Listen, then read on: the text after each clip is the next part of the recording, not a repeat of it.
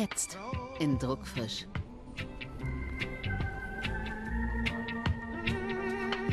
TC Boyle über Menschen unter Glas, Sex und Schreiben für Geld. Money is okay. I mean, I don't work for money, but it's good to get it.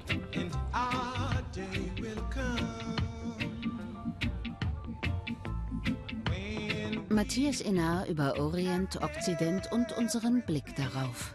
Hoffnung ist wie Brillen. Ja, man kann äh, diese Brille äh, anziehen und man sieht die Welt ganz anders. Wie immer. Die Wahrheit über die zehn meistverkauften Bücher der Deutschen. Vulgär, peinlich, provinziell.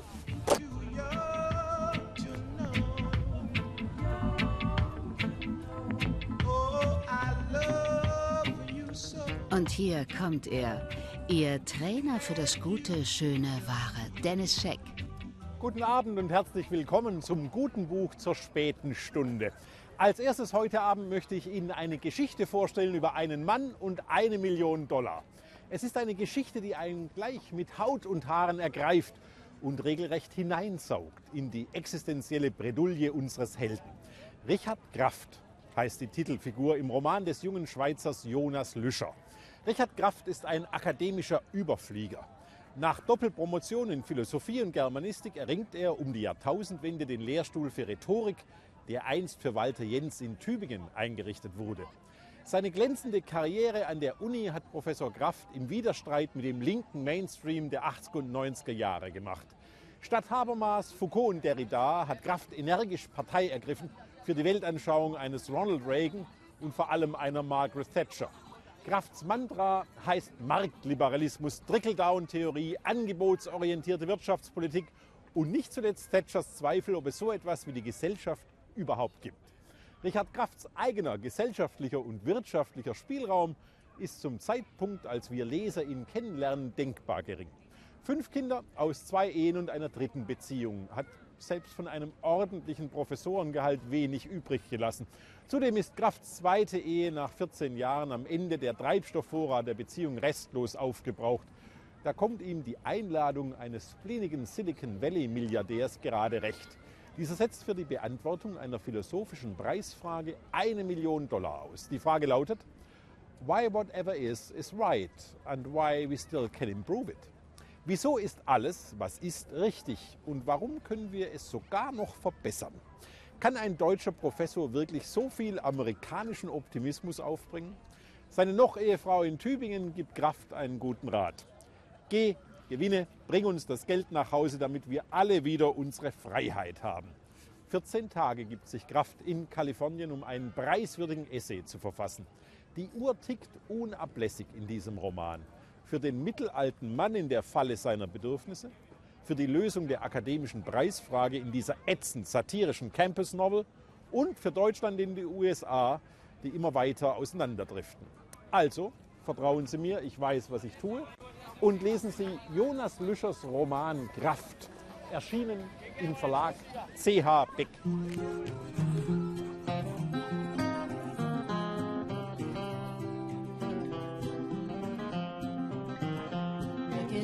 Johnson bought the farm, put a needle in her arm. Um, that's the way that it goes, that's the way. And her brother laid her down in the cold Kentucky ground. That's the way that it goes, that's the way. That's the way that it goes. Everybody's buying little baby clothes. That's the way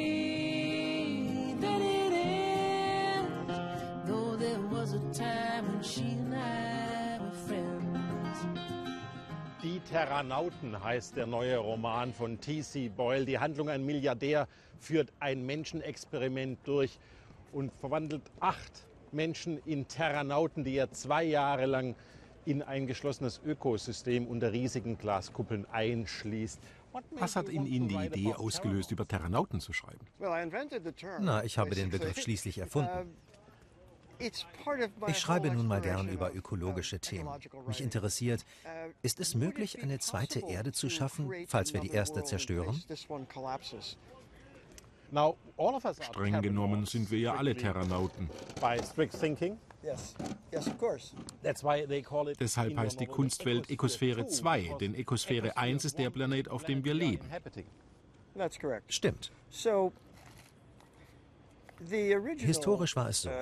Beim ursprünglichen Experiment sprach man von Biosphäre-Nauten und der umgrenzte Raum von etwa 15.000 Quadratmetern hieß die Biosphäre. Dahinter stand ein amerikanischer Milliardär, der das finanzierte und genau wie in Ihrem Roman ein Mensch, der die Idee hatte.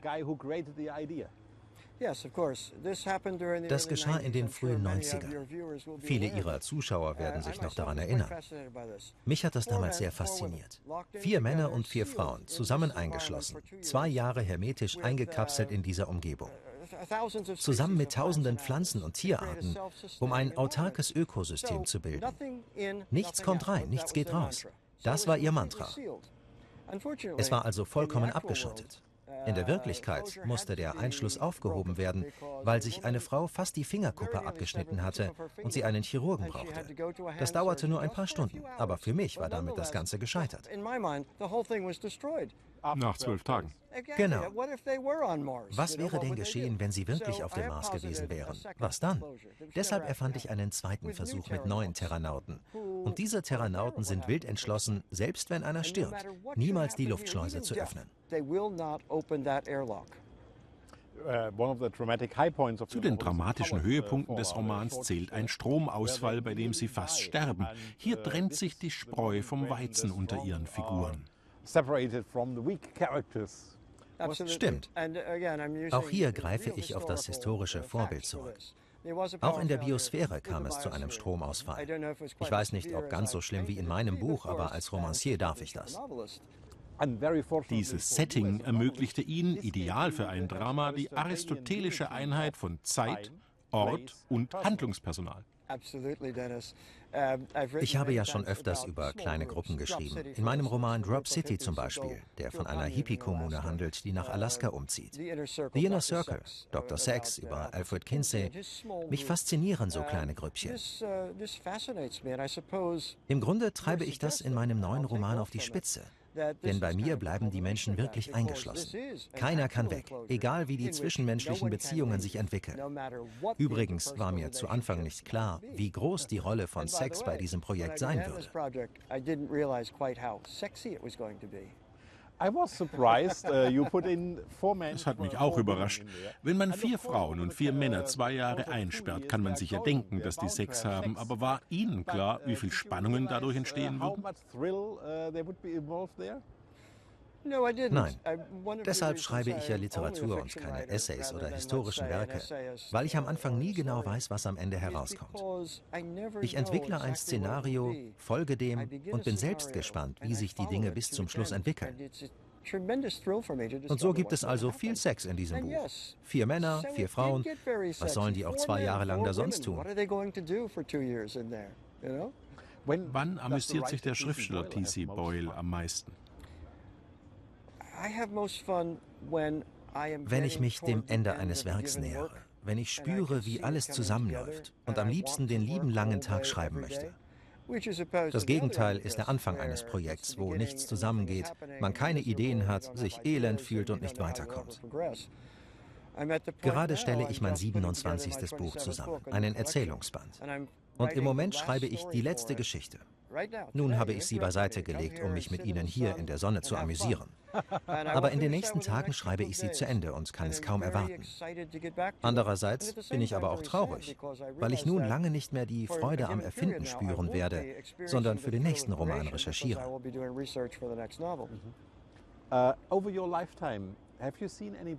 Haben Sie den Eindruck, dass sich die Menschheit während ihrer Lebenszeit einen vernünftigeren Umgang mit der Natur angewöhnt hat? Nein. Mit dem sprunghaften Anstieg der Erdbevölkerung nimmt die Umweltzerstörung zu. Wir sind dem Untergang geweiht. Eine Tierart, die auf ihr Aussterben zurennt. Biosphäre 1 geht vor die Hunde? Natürlich. Ich möchte aber nicht alle unsere Zuschauer mit einem so negativen Ausblick belasten, wenn ich auch in meinem Herzen vollkommen schwarz sehe. Kann Literatur dazu beitragen, das ökologische Bewusstsein zu schärfen? Knifflige Frage. Meiner Ansicht nach kann Literatur zu überhaupt nichts beitragen, außer uns das Hirn zu lüften und zu unterhalten. Deshalb diese Fernsehsendung. Ich glaube, man kann keine Ziele mit Literatur erreichen. Ich schreibe aus meinen eigenen Gründen. Jeder kann das anders interpretieren, aber die Leser meiner Bücher wissen, glaube ich, schon, wofür ich stehe. Nachdem er nun 27 Bücher geschrieben hat, was hat T.C. Boyle dabei über sich herausgefunden? Uh, ich habe herausgefunden, dass ich einer der glücklichsten Menschen bin, der je auf diesem Planeten gelebt hat. Denn ich habe ein Talent erhalten, das Talent, Kunst zu schaffen. Und ich lebte in einer Zeit und in einer Gesellschaft, die mir das nach Herzenslust ermöglicht haben. Ich musste nie für jemand anders arbeiten oder etwas schreiben, was ich nicht schreiben wollte, nur um Geld zu verdienen. Ich war einfach Künstler und ich habe das Glück, dass ein weltweites Publikum mich auf dieser Reise begleitet und mich dabei unterstützt hat. Geld ist okay. Ich arbeite nicht für Geld, aber es ist schön, es zu bekommen. Als Frau Boyle das erste unserer drei süßen Babys bekam, wurde mir klar, dass ich ein Künstler, der von der Welt nur träumte, plötzlich im Supermarkt Windeln kaufen musste. Und die kann man nicht mit einem Lied, einem Tänzchen und einer Geschichte bezahlen. Ich hatte also das große Glück, mich von der herrlichen Kunstform, in der ich arbeite, der Literatur, weiterhin inspirieren zu lassen, sowohl zu Erzählungen wie zu Romanen. TC Ball, thank you very much. Always good to talk to you. Vielen Dank, Dennis. Die Terranauten heißt der neue Roman von T.C. Boyle in der deutschen Übersetzung von Dirk van Gunsteren im Hansa Verlag erschienen. So we can do the interview in German next time. I wish. I wish. I never have a chance to take a course. Maybe I'll try to take a brief I'll course teach you. before I come. I'll teach you. Okay, well, you'll have we to have move in. We have ways to make you talk. Yes, I'm sure. Ah. Now, let's bring back the chairs, you know? Yes, yes, yes. The good life is over. Oh, you make me laugh, Dennis. This is good. My heart is black inside, but you make me laugh.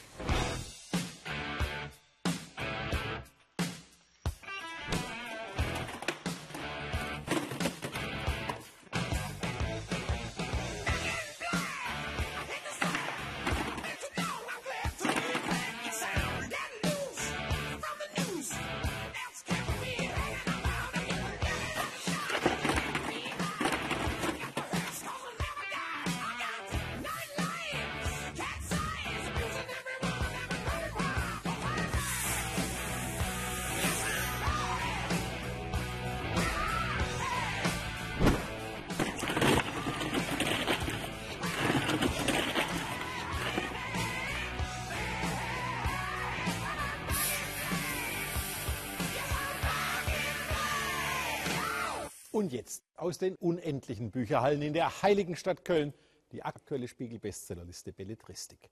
Platz 10. Jürgen von der Lippe, der König der Tiere. Ein Buch wie eine Biertischgarnitur. Verschwiemelte Zoten, öde Säuferwitze, dumpfer Schweinkram. Vulgär, peinlich, provinziell. Platz 9. Simon Beckett, Totenfang.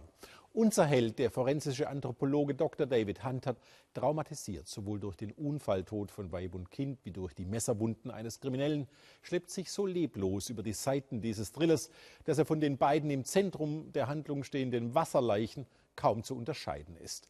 Als Krimi ein glatter Schlag ins Wasser. Platz 8. Nele Neuhaus im Wald. Auf Seite 359 dieses aufgeblähten Taunus-Regionalkrimis über einen Mord, der den Ermittler zurück in seine Kindheit in den 70er Jahren führt, steht die Frage, wieso erzählen Sie mir das alles? Dieser ärgerlich redundante, ebenso beobachtungs- wie erkenntnisschwache Roman bleibt die Antwort in jeder Hinsicht schuldig. Platz 7. Martin Walser, Statt etwas oder Der letzte Rang. Martin Walser inszeniert sein neues Buch wie einen Boxkampf. In der linken Ecke ein hyperreflektiertes, sprachbesessenes Ich. In der rechten Ecke Walsers langjähriger Lieblingsfeind, die, Zitat, Fallensteller, Untersteller, Verdächtiger, kurz die öffentliche Meinung. Und wer gewinnt in diesem Kampf der Giganten? Na, wir Leser selbstverständlich. Ein Meisterwerk. Platz 6. T.C. Boyle, die Terranauten. Gerade habe ich den neuen Boyle gelobt und schwupps steht er auf der Bestsellerliste. Das sage noch einer. Literaturkritik habe heute keine Wirkung mehr. Platz 5. Harry Potter und das verwunschene Kind von J.K. Rowling, John Tiffany und Jack Thorne. Sowie auf Platz 4 J.K. Rowling, fantastische Tierwesen und wo sie zu finden sind. Als echter Fan eines Autors interessiert man sich ja auch durchaus noch für dessen schwächere Arbeiten. Sowohl das Theaterstück Harry Potter und das verwunschene Kind, wie auch das Drehbuch zum in der Harry Potter Welt angesiedelten Film Fantastische Tierwesen und wo sie zu finden sind, enthalten zwar manche schöne Einfälle, dennoch handelt es sich ganz zweifellos um Nebenwerke Rowlings, weit entfernt von der Brillanz ihrer bisherigen Hauptwerke.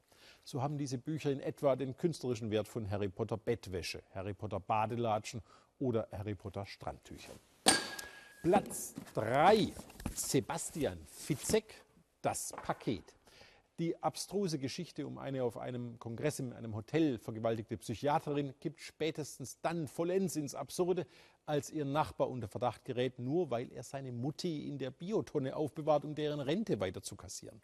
Der Witz, diese potenzielle Komik unterläuft diesem vollkommen talentfreien Autor unfreiwillig. Fitzeks Schund lebt allein von seinem Schockwert. Platz 2 Elena Ferrante, meine geniale Freundin, und auf Platz 1 von derselben Autorin die Geschichte eines neuen Namens. Diese Bücher haben weltweit einen Hype ausgelöst, wie Umberto Eco 1980 mit seinem Roman Der Name der Rose. Und dies sehr zu Recht. Es geht ein hinreißender Sog aus von Ferrantes Geschichte um Elena und Nina, zwei Freundinnen, die in einem Rione, einem armen Stadtteil von Neapel aufwachsen, dann aber denkbar andere Lebenswege nehmen. Die eine, Elena, darf auf die höhere Schule und studieren, die andere, Nina, an sich die begabtere, muss in der Schuhmacherwerkstatt aushelfen und heiratet mit 16. Am Ende erweist sich die Erzählerin als Romanautorin und ihre Lektorin, die Mutter ihres Freundes an der Uni in Pisa, gibt ihr den Tipp, ändern Sie nicht ein Komma, da ist Ehrlichkeit, Natürlichkeit und etwas Geheimnisvolles im Stil, wie man es nur in wahren Büchern findet. Das trifft den Nagel auf den Kopf. Und dass man diese herausragenden Romane auch auf Deutsch genießen kann, dafür gebührt der Übersetzerin Karin Krieger besonderes Lob.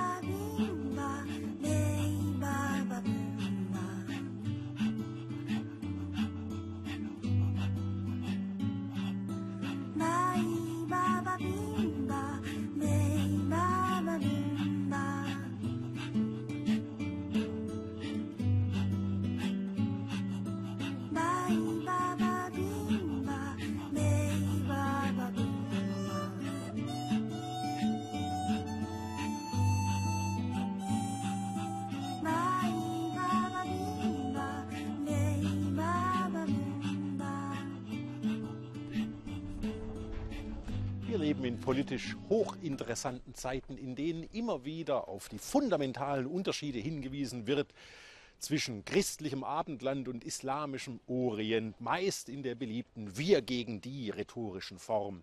Ein großer Brückenbauer zwischen Ost und West ist hingegen der französische Schriftsteller Matthias Enard, so auch in seinem aktuellen Roman Kompass, der die Geschichte der jahrhundertelangen Durchdringung zwischen Orient und Okzident erzählt in Form einer Liebesgeschichte, für die Matthias Enard mit dem renommiertesten aller französischen Literaturpreise ausgezeichnet wurde, nämlich mit dem Prix Goncourt. Herr Enard, herzlichen Glückwunsch zum Prix Goncourt. Sie bekommen zudem noch den Preis zur europäischen Verständigung in Leipzig, ja? ja? Haben Sie sich schon überlegt, wofür, worüber Sie in Leipzig sprechen möchten? Nein, noch nicht. Wahrscheinlich über die Beziehungen zwischen Ost und Westen, was das bedeutet heute für uns. Ich frage mich so, ein Buch hat ja eine Entstehungsgeschichte. Selten wurde Wissen so süffig erzählt, wie Sie in Kompass. Es geht um einen Musikologen, der darüber nachdenkt, wie sich die abendländische Musik, die europäische Musik immer wieder vom Orient hat faszinieren lassen und überhaupt erzählen Sie die Geschichte unserer Orientbegeisterung. Was stand denn am Anfang von Kompass? Dieses Thema zwischen äh, die Beziehungen zwischen Ost und West, zwischen ähm, Orient und Abendland haben mir immer begeistert und sehr interessiert immer.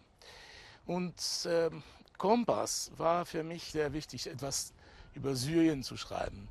Aber nicht äh, so gerade über Krieg und Gewalt, sondern etwas anderes, um eine neue Hoffnung vielleicht zu finden. Als ich das las, wie Sie Aleppo beschreiben, wie Sie Palmyra beschreiben, wurde mir überhaupt die Wirklichkeit hinter den Bildern aus den Nachrichten, aus der Tagesschau, aus den Tagesthemen klar. Ja, das, das, heißt, das kann einen nur Literatur vergegenwärtigen. Ja, leider ist es, äh, Palmyra ist nicht total zerstört, aber ein bisschen und Aleppo ist nur Ruinen jetzt, ja. Und das war so traurig für mich, um über diese Orte zu schreiben, in der Zeit, die sie zerstört werden. Ja. Und ähm, Kompass ist auch etwas wie ein Klagelied wahrscheinlich. Ähm, ein Klagelied für Syrien und die Syrer und alle, die in Syrien gestorben sind und alle die Städte, Gebäude und Geschichte, die jetzt nicht mehr äh, im Erden sind.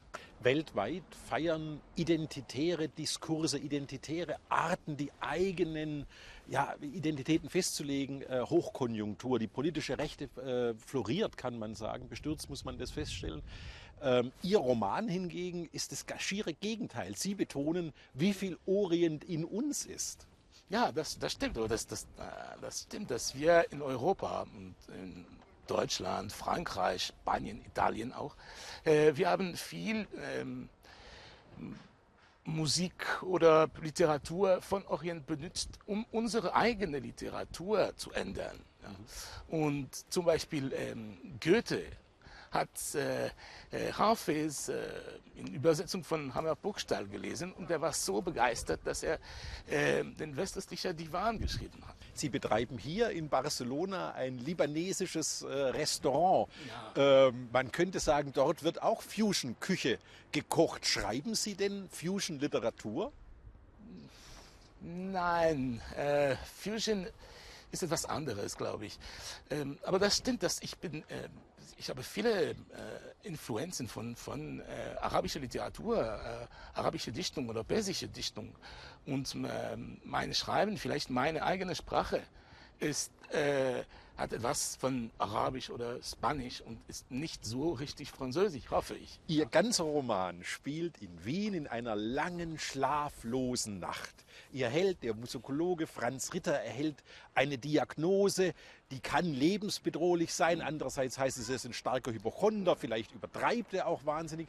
Und in dieser Nacht denkt er über die Liebe seines Lebens nach, eine Orientalistin namens Sarah und warum sie nicht so richtig zueinander gekommen sind bislang. Und in dieser Form spiegelt sich die berühmteste Liebesgeschichte der arabischen Literatur, die von Leila und Majnun. Majnun. Ja, nicht nur Leila und Majnun, aber viele andere Liebesgeschichten. Das stimmt, dass das für mich ähm, die Liebe und äh, die Minne ist was sehr wichtig auch in Literatur. Die Fernliebe. Die Fernliebe, ja. Ähm, und die Geschichte zwischen Franz und Sarah ist ein bisschen wie eine mittelalterliche äh, Liebegeschichte. Ähm, langsam und fern und schwierig. Wie ähm, die Liebe, die Liebe Majnun für Leila, äh, der so verliebt war, dass er brauchte Leila nicht mehr. Seine seine Liebe war so groß, dass er, er, brauchte die Geliebte nicht mehr. Er war Aber er so verlor darüber den ja, Verstand. Ja, ja. ja. Äh, brauchen wir den Orient und wofür brauchen wir Abendländer den Orient? Brauchen wir äh, Abendland? Das heißt, äh, wir gehören zusammen. Es gibt keine, äh, jetzt die Welt ist eins. Äh, gefällt das uns oder nicht. Ja. Aber heute, ähm, wir brauchen noch ein, etwas mehr. Wir brauchen äh, Verständnis, äh, wir brauchen äh, Austausch, wir brauchen eine ähm, neue Beziehung äh,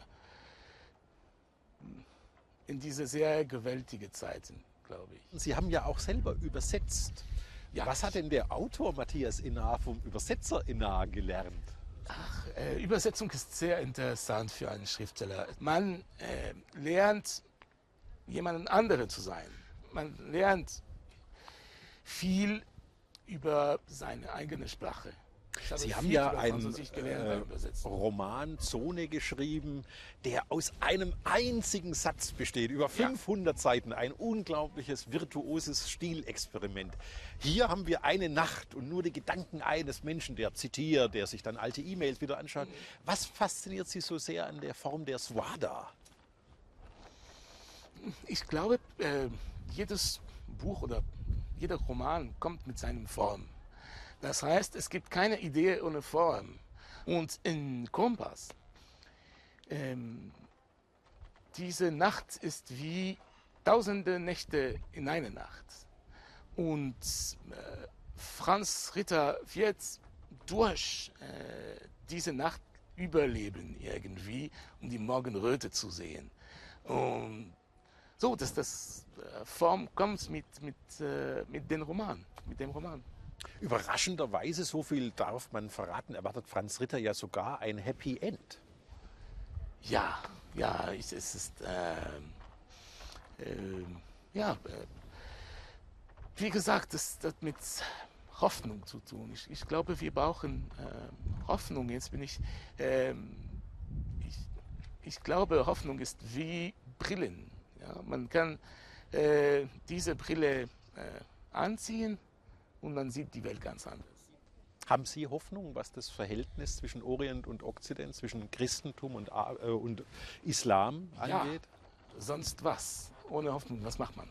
Das heißt nur äh, klagen und, und äh, nein, wir, wir brauchen Hoffnung, wir brauchen das, was Neues zu bilden und ähm, naja, es gibt ja französische Autorenkollegen von Ihnen, Michel Houellebecq beispielsweise, ja, Beispiel. ja, der hat diese Hoffnung nicht. Er hat diese Hoffnung nicht, ja. ja aber ich schon. Vielleicht. Was löst diesen Optimismus besser, in Ihnen aus? Vielleicht weiß ich äh, besser diese Länder, zum Beispiel Syrien und Libanon, besser kenne. Äh, vielleicht deswegen habe ich mehr Hoffnung, weil ich kenne diese Leute. Und ich, Sie kennen die äh, ja, Sprache. Ja, und ich kenne die Sprache und, und ich, ich weiß, dass ähm, Islam ist überhaupt nicht nur Gewalt äh, und Fanatismus. Äh, und das weiß ich. Und es gibt so viele Vielfalt äh, und vielleicht viel Vielfalt in Islam als in Christentum. Das heißt, ähm, es ist eine ein ganze Welt zwischen Marokko und Indonesien. Ja, das, ähm, aber vielleicht in, in Osten sehen wir das nicht. Matthias Innar, vielen Dank. Ich danke Ihnen. Der Roman Kompass von Matthias Innar ist in der deutschen Übersetzung von Sabine Müller und Holger Fock im Hansa Berlin Verlag erschienen. Ein Buch, das in Zeiten, wo Grenzen errichtet werden, für Offenheit und Toleranz plädiert. Eine hinreißende Lektüre.